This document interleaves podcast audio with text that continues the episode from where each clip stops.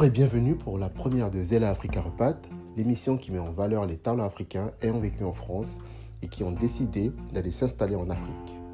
Je suis Yannick, votre humble serviteur, et pour cette première, j'ai convié l'un de mes meilleurs amis, Stéphane, qui après une dizaine d'années passées en France, a décidé d'aller s'installer au Sénégal. Même pour moi qui le connais très bien, j'ai appris de nouvelles choses très intéressantes sur lui et sur son parcours. Je t'invite donc à écouter notre conversation quasiment dans les conditions du direct.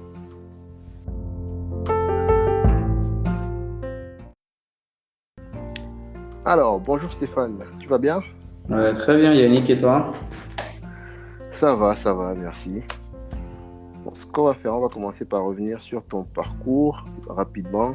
Et si je raconte des bêtises à un moment, n'hésite pas à me, à me corriger. Ok. Donc, Steph, tu es né et tu as grandi au Cameroun. Tu es venu en France euh, juste après ton bac. Tu avais quoi, 17 ans?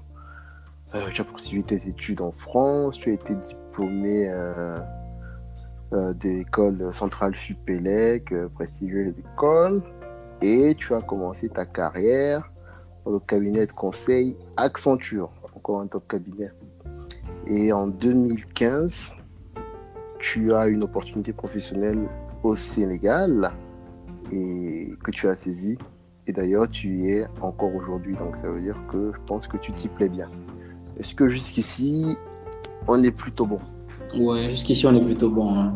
Ça résume un peu, un peu globalement le, la carrière que j'ai suivie. Juste une petite précision, c'est effectivement qu'entre Accenture et, euh, et l'opportunité au Sénégal, j'ai eu une année un peu en freelance euh, sur euh, voilà, des missions de conseil pour, des sociétés e-commerce. D'accord, très intéressant. On va revenir sur cette période-là. Euh, bah, déjà, je voulais te féliciter pour ce très beau parcours. Hein. ça fait quoi une dizaine d'années déjà? tu as encore beaucoup de belles choses devant toi, mais, mais jusqu'ici, c'est déjà très très bien. Revenons un petit peu, on va revenir un petit peu en arrière. Euh, au Cameroun déjà, euh, juste avant de venir en France, est-ce que, est que tu étais content déjà de venir en France à ce moment-là? Tu es jeune, tu vois quoi, c'est Est-ce que tu étais content de venir continuer tes, études en France? Bonne, bonne question. Bon, je vais essayer de me remettre un peu euh, à cette époque-là, voir un peu quel état d'esprit dans lequel j'étais. Je pense que, bon, comme beaucoup de jeunes Camerounais, 16, 17 ans, on est en pleine, euh, on va dire, milieu d'adolescence. On est avec les amis. La plupart des amis sont en train d'aller en France pour aller faire leurs études. Donc, naturellement, on n'a pas envie d'être séparés d'eux. Et puis, bon, les parents sont un peu oppressants. On peut pas sortir comme on veut. Euh, moindre chose, il faut demander la permission. On voit les grands qui sont là-bas, qui sortent comme ils veulent, ils s'organisent un peu. Donc, c'est un peu la vie rêvée. À ce moment-là, vraiment, pour moi, c'était je veux partir quoi qu'il en coûte. Et voilà. Donc, on voyait vraiment les aspects un peu positifs. On voyait pas forcément toute la pression qu'il y aurait après derrière. Mais oui, oui, à cette époque-là, c'était oui, je, je, veux partir, je veux quitter la maison, je veux aller retrouver les amis. Non, totalement. Très bien, très bien. Et au moment où tu pars, en fait, est-ce que tu te dis, euh, je vais juste faire mes études, après je reviens, ou je compte revenir, ou alors tu te dis, euh, ouais, c'est bon, je me barre de ce pays et je reviendrai plus. Ou tu n'y penses pas du tout? Oui, oui. Bon, là, avec du. Quand je me rappelle, franchement, j'y pensais pas. À ce moment-là, c'était. On part de la maison, on va avec les amis, on va faire les études. La partie, qu'est-ce qui se passera après? On n'y pense pas mais, mais si je creuse un peu, je pense quand même que l'idée c'était de revenir. C'était de revenir avec un peu justement ces amis-là et puis de travailler au Cameroun, être avec les parents, être avec la famille. Non, il y avait quand même ça en, en, tête. Après, l'horizon n'était pas fixé, c'était vraiment pas dès que je termine mes études, je reviens ou je me donne 10 ans, je reviens. Il n'y avait pas vraiment de date d'expiration de ce départ. D'accord. Donc tu arrives en France, tu fais tes études, prépa, tu es dans une belle école, tout ça. Et puis, euh, vers la fin des études, il faut commencer à chercher un travail. Mm. Euh, où tu cherches, est-ce que tu cherches essentiellement en France Est-ce que tu cherches à l'étranger, en Afrique? Euh, Est-ce que tu te rappelles de cette époque? Oui, bien sûr. D'ailleurs, je pense que tu te rappelles aussi de cette époque, puisqu'on était sur les mêmes bancs. Euh, donc, du coup, non, mais quand, quand on termine, l'idée, c'est quand même de dire bon, les parents, ils ont payé cher les études. Euh, avant de rentrer, on va se faire un peu d'expérience quand même en France, idéalement dans de prestigieuses, prestigieuses institutions. Et euh, à ce moment-là, c'était un peu tout ce qui était cabinet de conseil qui était un peu à la mode. Et puis, il y avait une réalité. Il y avait une réalité, c'est que euh, ben, on est étranger, on est dans des conditions d'un point de vue statut administratif un peu précaire, parce que c'est des papiers qu'on va renouveler chaque année. Et il y a quand même le désir un peu de sortir de tout ça. Donc, euh, euh, donc il y a le désir de sortir de tout ça. Donc, ce, qui, ce qui primait quand même, c'était l'employabilité un peu rapide, puisque le, mon titre de séjour expirait peut-être six mois après ma sortie. Donc, euh, avant de rentrer dans les histoires d'OQTF ou de prendre les. Je sais plus c'était quoi la procédure la plus prolongée d'un an, sinon c'est OQTF c'est de trouver quelque chose où je peux tout de suite démarrer mon, changement de statut. Donc ça, ça, a été un peu deux, ces deux facteurs qui ont un peu guidé les choix que j'ai fait un peu par la suite. C'est un facteur pragmatique, trouver des papiers rapidement. Et le deuxième, c'est d'essayer de trouver quelque chose dans lequel je pense que je serai épanoui dans une grosse boîte. Et donc c'est là où je fais le choix finalement bon, de tomber chez Accenture, qui été l'une des belles offres que j'avais à ce moment-là. D'accord, d'accord. Avec du recul, je pense que si je n'avais pas cette contrainte, j'aurais sûrement fait une filière plus ingénieur classique que conseil. Voilà. Ok. Intéressant, intéressant. Et euh, donc, tu vas chez Accenture. Donc là, on voit un jeune diplômé, JCD, brillant, il gagne bien sa vie parce qu'on on sait, on sait qu'il y a les grilles, les cabinets, il y a l'argent quand même. Donc, tu gagnes bien ta vie. À ce moment-là, c'est voilà, tout ce qu'un jeune, euh, tout ce à quoi un jeune peut aspirer. Est-ce que tu es épanoui euh, à ce moment-là de ta vie? Est-ce que tu as l'impression qu'il te manque quelque chose? Ok. Bah, la question elle est très, elle est très tricky parce que euh, tout dépend du moment. Bon, déjà avant de parler de ce qui se passe après Accenture, ce qu'il faut savoir, c'est que moi j'ai une sorte de, je sais pas si je vais appeler ça un burn-out. C'est pas un burn-out, mais après ma première année de prépa, j'ai vraiment fait une crise. Euh, je pense, je sais pas si on va appeler ça crise d'identité, dans le sens où finalement le départ de la maison là n'était pas si rose que ça. Donc la prépa c'est quand même relativement difficile il y a l'acclimatation, on est seul, on a des gens qui sont là, mais chaque week-end rentrent en famille. Nous, on est coincé au campus, un peu en mode orphelin. Tout ça, ça a été un choc qui a été très dur pour mon mental. Donc, euh, cette année-là, moi, j'ai dû demander à rentrer un peu au Cameroun pour me ressourcer. Et après ça, ça m'a permis de tenir un peu les années qui ont suivi. Donc, quand je reviens, je suis un peu plus sûr de moi, un peu plus, voilà.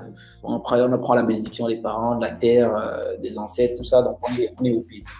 Donc, quand je démarre chez Accenture, bon, moi, je suis revenu, je ressens plus forcément particulièrement ce désir de retourner absolument immédiatement. Donc, je suis plutôt à l'aise, j'ai mes amis avec moi, j'ai mon indépendance financière, j'arrive à soulager les parents. On est bien, quoi. Je dis, on sort, c'est la fête, c'est euh, tout ce dont un jeune peut rêver. Après 3-4 années chez Accenture, bon, on commence à voir un peu les premiers tracas euh, la carrière n'avance peut-être pas aussi vite qu'on le souhaite. On est un peu impatient. Ce qu'on fait n'est pas forcément hyper intéressant. C'est très bien payé, mais je ne m'épanouis pas forcément particulièrement là-dedans. Euh, quand j'essaye de demander, je comprends que bon, finalement, dans les boîtes, ce qui prime, c'est ce que tu peux apporter plus que ce que tu souhaites faire. Puisque j'ai demandé une mobilité pour aller dans un service qui était plus industriel, parce que moi j'ai démarré plutôt dans tout ce qui était service public. Euh, au niveau de l'Accenture, moi je voulais plutôt aller sur tout ce qui était énergie, ça a mis un an et demi, ça traîne un peu, donc voilà, je, je me sens pas particulièrement bien dans la boîte, j'ai plus l'impression, voilà, j'ai vraiment l'impression d'être exploité, bien payé pour l'exploitation qu'on en fait, mais voilà, je m'épanouis pas. Donc là, à ce moment-là, je me dis, c'est peut-être le moment de partir. et, et d'aller voir un peu ce qui se fait ailleurs. Donc là, je suis approché par des anciens, des d'Accenture et euh, avec qui on travaille pendant un an. Donc, en freelance et puis essayer de me trouver des missions. Et puis voilà, je travaille un peu en sous-traitance pour eux à ce moment-là. Et là, je ressens quand même encore une sorte de d'ennui. C'est-à-dire que les missions sont différentes, ça va un peu plus vite, c'est des choses qui sont un peu plus intéressantes que ce que je faisais chez Accenture parce que les projets étaient un peu moins gros et donc euh, on a fait des résultats assez rapidement, mais voilà, il y a toujours une sorte de vide, quelque chose que j'arrive pas à m'expliquer. Et donc ça, c'est au milieu des années, je sais pas, 2014, comme ça, je ressens un appel. Parce que j'étais allé voir un ami euh, qui s'appelait Ted, donc qui s'appelle Ted, qui était au Sénégal, qui lui avait fait le choix de rentrer plutôt rapidement sur l'Afrique. C'était quand même dans une belle structure, la SFI. Et je le trouvais plus épanoui que moi à cette époque-là. Après, c'était que mon, appréciation. Et donc, euh, je me suis dit à ce moment-là, peut-être que c'est juste l'environnement globalement dans lequel je ne suis pas à l'aise. Et donc, euh, est-ce qu'il ne faut pas que j'essaye de peut-être aller voir comment se passe le travail en Afrique? Peut-être que voilà, je ne me sens peut-être pas en place parce que dans cette société-là, je ne suis pas en place. Et donc, c'est à ce moment-là que je me dis, bon, commence à regarder quand même les offres qu'il y a vers l'Afrique à ce moment-là, je me suis dit, l'Afrique, j'ai pas envie de retourner tout de suite au Cameroun. L'idée, c'est de voir un peu ce qui se fait aussi un peu ailleurs. Donc, j'avais principalement deux, trois pays en tête. C'était euh, le Sénégal, la Côte d'Ivoire. Et euh, je me disais, bon, s'il y a quelque chose qui tombe éventuellement dans la zone un peu Afrique de l'Ouest, aussi, je, je prendrais, quoi. Et donc là, j'ai commencé un peu à participer aux différents forums, salons qu'il y a sur les jobs à l'international et regarder les offres, notamment les offres de type VIE. Et, euh, et donc euh, voilà, donc c'est pendant ce salon-là que j'ai justement passé chez Société Générale des, entretiens. Et c'est ce qui m'a ensuite emmené un peu au choix du Sénégal parce que c'est la première opportunité qui est tombée. Et je m'étais dit, bon, euh, là j'ai vraiment envie de bouger, j'ai vraiment envie d'aller voir autre chose. Donc quand c'est tombé, je suis parti. Ok, on va revenir un peu sur deux points ici. Si tu le permets, euh, déjà ta shortlist.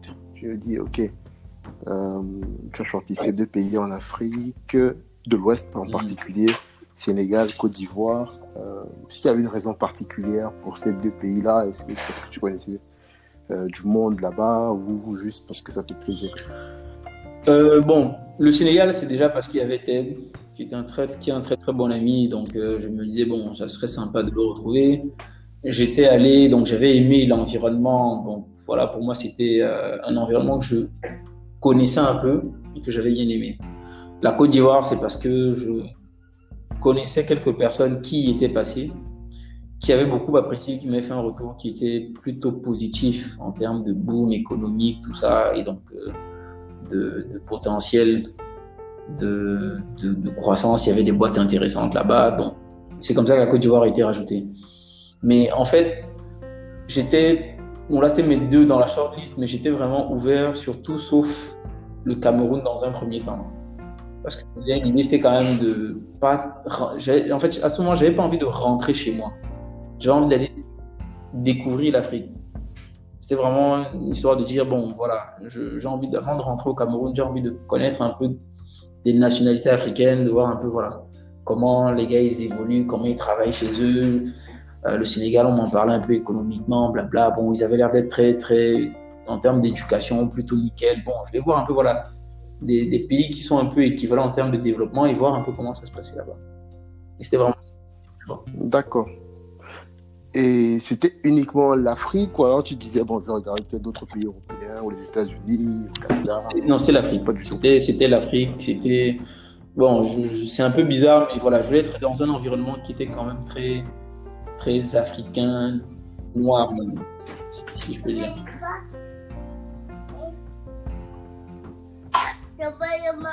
Attends, deux secondes. Viens prendre le pain.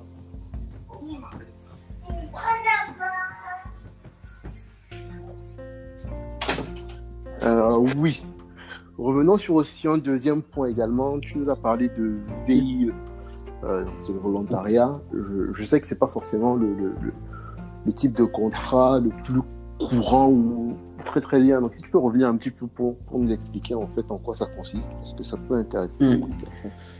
Donc le, le VIE, c'est une sorte de contrat tripartite qui en fait, euh, bon déjà pour globalement pouvoir être VIE, ce qu'il faut savoir c'est que c'est ouvert en fait aux Européens. Donc j'ai pu le faire parce que bon étant en France, j'ai demandé la naturalisation et donc j'ai été naturalisé.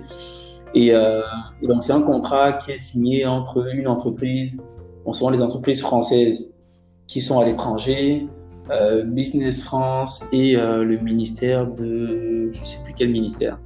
C'est vraiment un contrat tripartite. Et, et comme son nom le dit, c'est un volontariat. Donc, en fait, on n'est pas rémunéré, on a une sorte d'indemnité. On n'a pas de rémunération à proprement parler. Et donc, c'est un double avantage. C'est que pour les personnes qui y vont, c'est que c'est quand même dans un cadre un peu c'est un peu cadré quand même, c'est-à-dire ne rompt pas, l'entreprise ne peut pas rompre comme ça un VIE, ou en tout cas, même si elle décide de, de, de, se séparer de la personne, bon, la personne peut repartir sur un autre VIE parce que ça peut se mal passer. La personne peut quand même annuler son VIE et puis aller sur autre chose. Donc, en fait, globalement, c'est quand même, voilà, euh, cadré. Il y a quand même une certaine assurance, on est couvert d'un point de vue assurance, donc il y a quand même une certaine sécurité associée à ce type de contrat-là. Euh, et, donc, c'est un peu moi ce qui m'a motivé à, le prendre, c'est que j'étais pas forcément dans une optique de prendre totalement des risques, il faut le dire. Je voulais quand même partir dans un truc où je me disais, si jamais ça se passe mal, je peux revenir. Quand même, bon, voilà, ça se passe mal. Bon, d'un point de vue santé, déjà, il y a une bonne couverture. Ça se passe mal, il y a quand même la possibilité de, de, revenir en France, bon, soit de repartir sur un autre VIE, mais en tout cas, d'être quand même euh, couvert d'une certaine façon. Je sais même pas d'ailleurs, avec du recul, je ne sais même pas d'ailleurs c'est quoi la couverture d'un point de vue emploi que ça a apporté. Mais il y avait quand même ce côté un peu sécurité, voilà, de, la sécurité sociale, les billets d'avion qui sont euh, couverts, une indemnité fixe. Voilà, il n'y a pas de souci, quel que soit ce qui se passe dans l'entreprise, l'indemnité est quand même là. Donc voilà, c'était vraiment dans cette optique-là que, que j'ai opté pour ce, pour ce type de, pour ce type de contrat. Tu ne dis pas de rémunération. Une indemnité. En fait, l'indemnité dépend du, du, pays dans lequel on va. Non, non l'indemnité, d'abord, il y a une indemnité fixe qui est. Tous les pays ont la même indemnité. Je pense c'est un truc comme. Bon, à l'époque, c'était un truc comme 700 ou 800 euros. Et après, il y a une indemnité qui est liée au, au, euh, au pays où on va. Et euh, donc là, c'est une sorte de prime de risque liée à la cherté de la vie, à, à je sais pas quoi. Et donc après, derrière, ça vient se rajouter. Euh, donc, pour moi, par exemple, au global, pour le Sénégal à l'époque, c'était un truc qui, m'emmenait à euh, un peu moins de 2000 euros. Donc, c'était très loin de ce que je touchais quand j'étais chez Accenture ou quand j'étais en freelance. Mais bon, tu venais, moi dans mon cas, pour mon entreprise, la maison était prise en charge, l'assurance était prise en charge, le, ouais, par rapport au niveau de vie aussi, parce que 2000 euros au Sénégal, c'est pas bien sûr, 2000 euros en France. Bien sûr, bien sûr. Et puis par rapport au niveau de vie, non, c'est clair. C'est clair que c'était, ça, ça permettait de vivre quand même confortablement, quoi. Donc très très, c'est une, une, très très bonne astuce ou un très bon, un bon plan tout cas le, VIE pour les candidats au départ en Afrique. Mais il n'y a pas une limitation d'âge où on peut faire Ah oui, c'est une très bonne question. Si, si, il y a une limitation d'âge qui évolue d'ailleurs dans le temps. Hein. Moi, je sais qu'à l'époque où je passais, euh, où j'y allais, la, limitation d'âge devait se trouver aux alentours de, je sais plus, 25 ans ou un truc comme ça. Parce que je pense que c'était 21 ans à un moment donné, non, 21 ou 22 ou 23 ans à un moment donné, puis c'est passé à 25. Euh, et, puis aujourd'hui, je ne sais pas combien c'est, ça doit être à 29 ou à, 27 ou 29. Donc en tout cas, c'est quelque chose qui évolue dans le temps, cette limitation, mais il y a une limitation d'âge en effet. Et je pense, qu'il y a, je pense qu'il y a aussi peut-être même une limitation du nombre d'années d'expérience, si je ne me trompe pas. Ah, je ne me rappelle plus très bien. En tout cas, je... Bon, en tout cas, ceux qui sont intéressés peuvent aller chercher un volontariat. volontariat ils trouveront certainement suffisamment d'informations plus à jour là-dessus. Euh, et donc, tu arrives comme ça euh, au Sénégal, à Dakar. Bon, tu t'as dit que tu avais ton ami déjà tête sur place. Donc, ça facilite un petit peu en termes mm. d'adaptation, j'imagine. Tu nous as aussi dit que euh, ton appart était pris en charge. C'est-à-dire que tu arrives, tu as déjà mm. l'appart. en gros, tu, tu galères pas, quoi. Non, non, non, du tout. De ce côté-là. Bon, quand je suis arrivé, l'appartement n'était pas encore totalement prêt. Donc là, j'ai été à l'hôtel pendant ce temps. Bon, l'hôtel n'était pas loin de la banque, mais non, j'ai pas, j'ai pas, j'ai pas, j'ai pas galéré. Bon, mon arrivée a quand même été un peu problématique hein, pour l'anecdote. C'est que les, et c'est aussi bon, des choses qu'il faut pouvoir accepter. C'est que le jour où j'arrive, j'ai personne qui est à l'aéroport pour m'accueillir. Et euh, donc, l'erreur que j'ai faite, c'est que j'ai pas pris la peine de demander le numéro de la personne qui était censée venir me chercher. Donc, j'arrive, je suis à l'aéroport, j'attends personne. Et à un moment donné, je me dis, ah, heureusement que je connaissais quand même une, deux personnes au Sénégal que j'appelle pour essayer de voir s'ils peuvent trouver le numéro du responsable logistique de la banque pour voir s'il peut faire venir le chauffeur. Donc, globalement, je suis resté plus de 3-4 heures à l'aéroport avant que quelqu'un ne vienne ne viennent pour me récupérer parce que je pense que Ted à cette époque-là il n'était pas pas sur place donc euh, et finalement lui qui a contacté quelqu'un qui a contacté donc ils sont venus me chercher quatre heures après et en s'excusant en me disant que finalement ils pensaient que je venais pour le lendemain voilà c'est ah. petit couac voilà. petit couac donc euh, ça peut à ce moment-là presque décourager certains ou ou euh, pas été dans un véhicule non c'est là c'est le folklore. Le folklore. et, du coup, au niveau boulot, euh, quand tu débarques, tu es, censé travailler sur quoi? Est-ce que c'est un poste euh, important? Est-ce que tu as des responsabilités dès que tu arrives? Est-ce que ça se passe bien au niveau d'environnement de travail? Est-ce que c'est différent de ce que tu as pu connaître en France, à Accenture ou dans, dans ta hmm. mission freelance? En termes de mentalité aussi Comment tu... Comment tu ok, ok. Ben, très très bonne question, très très bonne question. Euh, bon, là-dessus, ce que je peux dire, c'est que c'est différent. Clairement, c'est différent. Euh, pour, plusieurs, pour plusieurs raisons. Bon, le premier, c'est que les gens sont évidemment une culture différente. Ici, bon, les Sénégalais sont très, très, très accueillants, si on peut dire. Ils ont une facilité à intégrer les gens, aller, aller euh, traiter un peu en ami. Je veux dire, il y a ce qu'on appelle la teranga. On appelle ça la teranga, les terres d'accueil un peu. Et euh, donc, très vite, ils te mettent à l'aise. En général, les, étrangers, quand ils arrivent ici, ils sont très vite mis à l'aise. Ils, voilà, se sentent très rapidement un peu comme chez eux. Et donc, ça a un côté réconfortant, c'est qu'on n'a pas l'impression d'être dans un environnement un peu hostile. On se sent très vite à l'aise. Par contre, ça c'est donc du coup d'un point de vue un peu personnel. Par contre, d'un point de vue professionnel, ça peut poser quelques sujets parce que au moment où on essaye de mettre un peu cette distance pour travailler avec les gens, c'est très mal vécu. C'est-à-dire que cette façon de travailler, comme on pouvait le faire moi, chaque aventure où voilà, on s'est assis, on a défini un plan, chacun a dit ok, je suis d'accord, chacun sait ce qu'il a à faire, on a le timing pour chacune des choses, et puis tu viens seulement dire à la personne bon, tentez, bon, moi j'ai besoin de la chose, qu'est-ce qui se passe, sinon bon, on escalade tout ça. Là-bas, ça marche très très mal. Les gens le vivent plutôt plutôt mal. Et donc, euh, limite pour faire avancer les choses, il faut rester dans ce côté un peu intime, quoi. C'est-à-dire que c'est vraiment venir voir la personne. Oh bon, mon ami, voilà, on avait discuté. Est-ce que tu as moyen de me faire ça?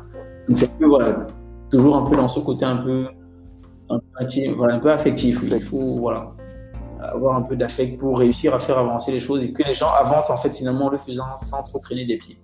Et donc ça, ça peut être un peu perturbant pour moi qui a été un peu formaté dans les écoles, très carré, très voilà, sans égal de euh, le côté affect, on le mettait un peu de côté, c'était toujours un peu prôné. Voilà, l'affect n'a pas sa place euh, c'est bon en tout cas moi quand j'étais un peu en école c'était un peu ce qui était prôné aujourd'hui ça change un peu on te parle d'intelligence émotionnelle de prendre en compte l'émotion au niveau du boulot pour moi c'est pas forcément à l'époque ce dans quoi moi j'ai été baigné et donc j'ai dû travailler pour revoir un peu cette, cette, façon de travailler. Ça m'a pris bon, bien, bien 3-4 mois avant de totalement arriver à comprendre comment les gens fonctionnent quoi, et de me dire, OK, ah, là, tel que je suis en train de partir, là, ça ne marchera pas. Il va falloir retravailler un peu les choses. Et donc, peut-être réajuster le planning aussi en fonction. Parce que, bon, les gens, des fois, il faut un peu vraiment les accompagner, venir avec eux, s'asseoir. Et ça prend du temps. Voilà, ça prend du temps. Et ce temps, il faut réussir à le prendre en compte. Quoi. Donc c'est différent. C'est euh, pas, pas mieux, pas moins bien, c'est différent quoi. Voilà, c'est différent. Mais cette différence-là, moi, je me suis senti un peu plus à l'aise là-dedans, de façon très surprenante. Hein. Mais euh, je me suis senti un peu plus à l'aise quand même là que euh, que la façon hyper, hyper, hyper carrée qu'on aurait pu, tel que moi je fonctionnais un peu en, France. Et si en termes de mission, ouais, tu me demandais, voilà, en termes de mission, est-ce que c'était intéressant? C'était hyper intéressant parce que moi, quand je suis arrivé en VI, en fait, je travaillais pour le. Donc, c'est un peu une sorte de chargé de mission pour le, DGA de la filiale qui voulait mettre sous pilotage des activités des directions qui étaient sous lui. Et donc, c'était quoi un peu? C'était des, directions, donc le back-office, les directions euh, informatiques et logistiques, un peu de la filiale. Et donc, euh, ça fait que j'ai travaillé très vite avec les, euh, les, hauts managers un peu de la filiale à définir un peu voilà qu'est-ce qu'on qu'est-ce qu'on qu'est-ce qu'ils voulaient piloter comment ils allaient piloter mettre la gouvernance les accompagner. Donc c'est hyper intéressant. Euh, pour, pour donner un peu un ordre d'idée chez bon là, là on est côté client évidemment donc c'est différent mais chez structure je ne m'étais pas forcément retrouvé en train de travailler avec des personnes de ce niveau-là vis-à-vis de mes clients donc euh, donc voilà, c'était quand même une expérience. Donc de ce côté-là, c'est quand même une expérience très enrichissante de se dire, ok, bon, là tu travailles avec des directeurs, tu reportes au DGA, ton travail remonte jusqu'au DG, tout ça. Donc c'est quand même hyper valorisant. Et en même temps, mon expérience chez Accenture a juste été hyper, hyper, hyper déterminante dans la réussite des missions que j'ai faites, quoi. Parce que voilà, c'est euh, le, sens du travail, la rigueur, travailler sous pression, euh, c'est du formalisme, c'est voilà, avoir de la méthode tout ça m'a beaucoup servi. Donc vraiment, euh, ça a beau avoir été difficile, euh, ça a été nécessaire. Je veux dire, je, ne suis pas sûr que tout se serait passé sans, ce formalisme-là. D'accord. Donc en gros, ce qu'on retient en tout cas, c'est que bon bah très vite tu as eu des responsabilités, tu étais avec les top managers assez souvent, ce qui est quand même très gratifiant puisque tu es encore, mm. tu es encore très jeune. Hein. Euh, si je veux arriver déjà à, être dans, les hautes sphères, c'est quand même, c'est quand même assez gratifiant. Et puis, on retient aussi que tu aimes bien ce, management un petit peu à l'affect. En tout cas, tu t'y retrouves mieux finalement que dans un contexte où euh, tout est très normé, tout est très rigide. Et, et, voilà, c'est juste, tu fais ton boulot et puis tu t'étais quoi. Euh, donc, de manière générale, est-ce que tu dirais que du coup, tu te sentais plus épanoui? Est-ce que tu cherchais un petit peu? Est-ce que tu l'as trouvé à Dakar? Tu te sentais plus à l'aise en fait que tes dernières années en France? Non, totalement. Totalement, totalement. Euh, oui, sans... oui, oui, oui, oui. Et c'est pour ça que tu as décidé de prolonger l'aventure? Et, oui, si, si, c'est pour ça que j'ai décidé de prolonger l'aventure. Et puis bon, parce qu'on évidemment, il y a quand même le côté, euh, on, on, doit nourrir sa famille. Hein. donc, euh, je pense qu'on est, tombé d'accord un peu sur euh, des conditions financières qui étaient bon, intéressantes pour les deux parties. Et puis je me sentais bien ici. Donc je pense que de toute façon, même si ça n'avait pas été à la Société Générale, après le VI, je serais retourné en France, mais j'aurais travaillé sur un retour dans les années qui allaient suivre. Ouais, j'avais attrapé, le virus. Et, et, du coup, toutes ces années au Sénégal, la, France te manque pas Est-ce qu'au moment tu t'es pas dit, ah ouais, il y a quand même des choses qui manquent en France euh, Ou alors tu dis, oh, franchement, j'ai bien fait de partir, il n'y a rien qui manque. Euh. Si, si, bon, il y, a quand même, y a quand même des choses qui me manquent hein, en France parce que, évidemment, tout n'est pas que professionnel en France. J'ai quand même passé beaucoup de temps avec des amis.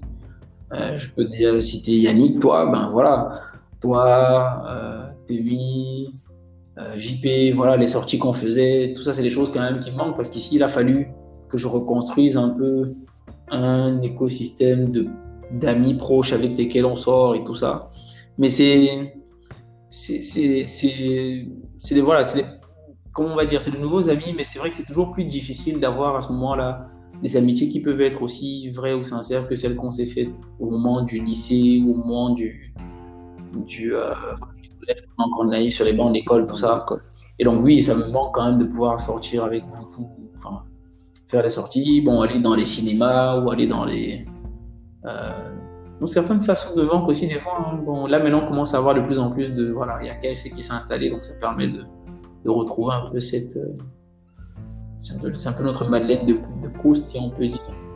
Mais, mais oui, voilà, moi je pense que c'est plus les gens que j'aimais qui me manquent. Pas forcément le, le pays en train. le pays. Le pays, oui. Non, le climat ici est quand même plutôt doux, plutôt bon, plutôt. Voilà. L'hiver ne me manque pas, par exemple, du tout. Le...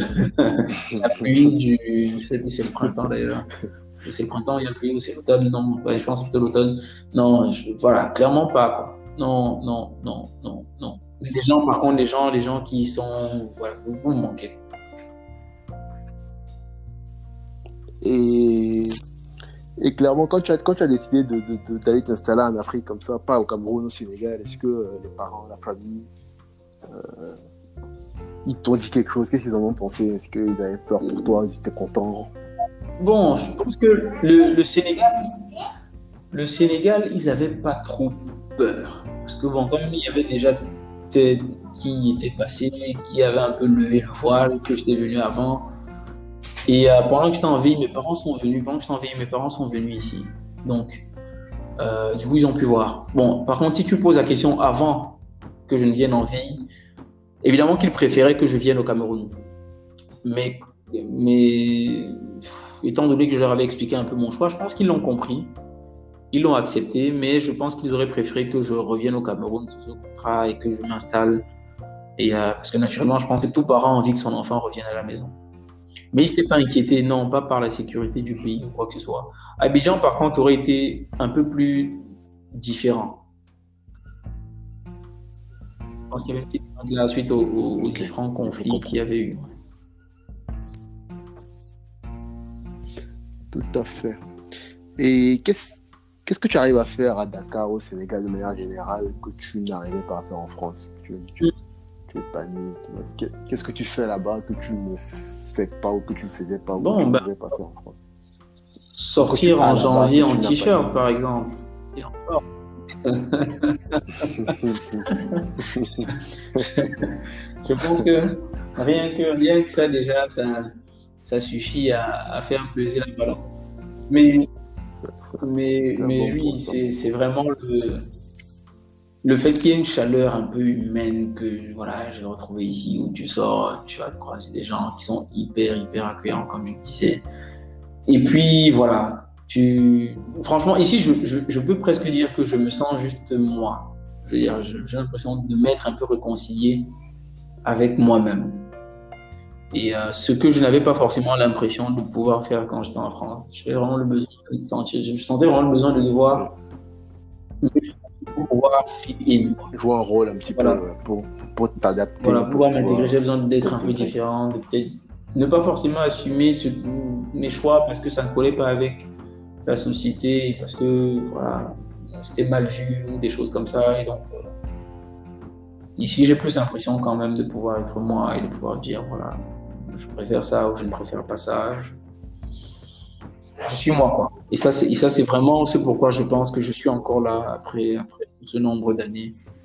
Et c'est pas professionnellement, par contre, ça m'est arrivé de penser à, retourner en France parce que je me disais, oui, non, mais c'est quand même difficile. Parce que le côté, comme je dis encore, sentimental, c'est vrai que c'est, c'est, bien, mais c'est aussi, genre, je m'y sens bien en comparaison, mais ça peut être épuisant des fois aussi à la longue de devoir systématiquement faire aller pouvoir faire avancer les choses. Donc, il y a des moments où ça, je me disais, bon, peut-être que là, le moment est, venu de partir.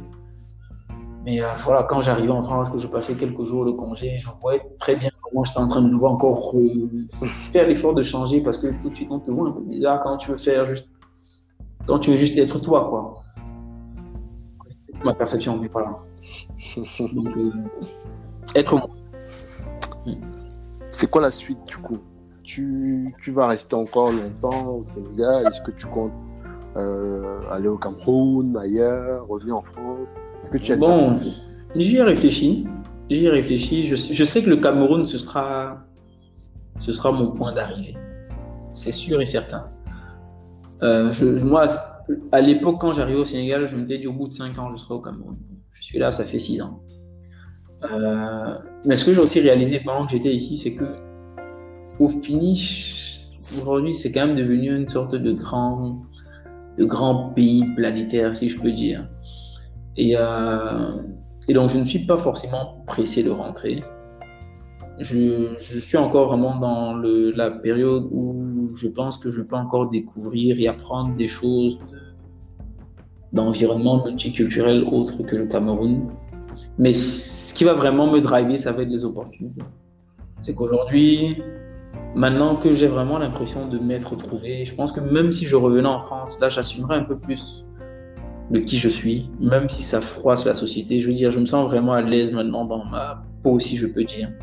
Et donc là, ça va être vraiment les opportunités qui vont me driver. C'est vraiment là de dire, mes prochaines opportunités, il faut vraiment que ça me permette de grandir, d'avoir des responsabilités qui sont un peu à la hauteur de ce que je souhaite, pas forcément à la hauteur de ce que je mérite, parce que bon, ça c'est évidemment l'entreprise dans laquelle tu vas qui peut le dire, mais de ce que je souhaite. C'est vraiment les opportunités qui vont me driver à partir de maintenant. Et donc si ça m'emmène au... en Namibie, bah, Mimi, ça m'emmène au Soudan du Sud. je vais quand même évidemment faire attention à la sécurité de ma famille, parce que bon, je n'ai pas non plus envie de les exposer juste pour du, juste pour du fric. Mais voilà, tant que l'environnement me paraît propice à pouvoir éduquer un enfant là-bas, tout ça, ben, bon, moi j'irai si l'opportunité est vraiment nickel. D'accord. Ok, bon, on te souhaite de, soit de rester, de, continuer à grandir professionnellement, ou de mm. trouver un endroit où tu seras à l'aise. Si on se retrouve là-bas,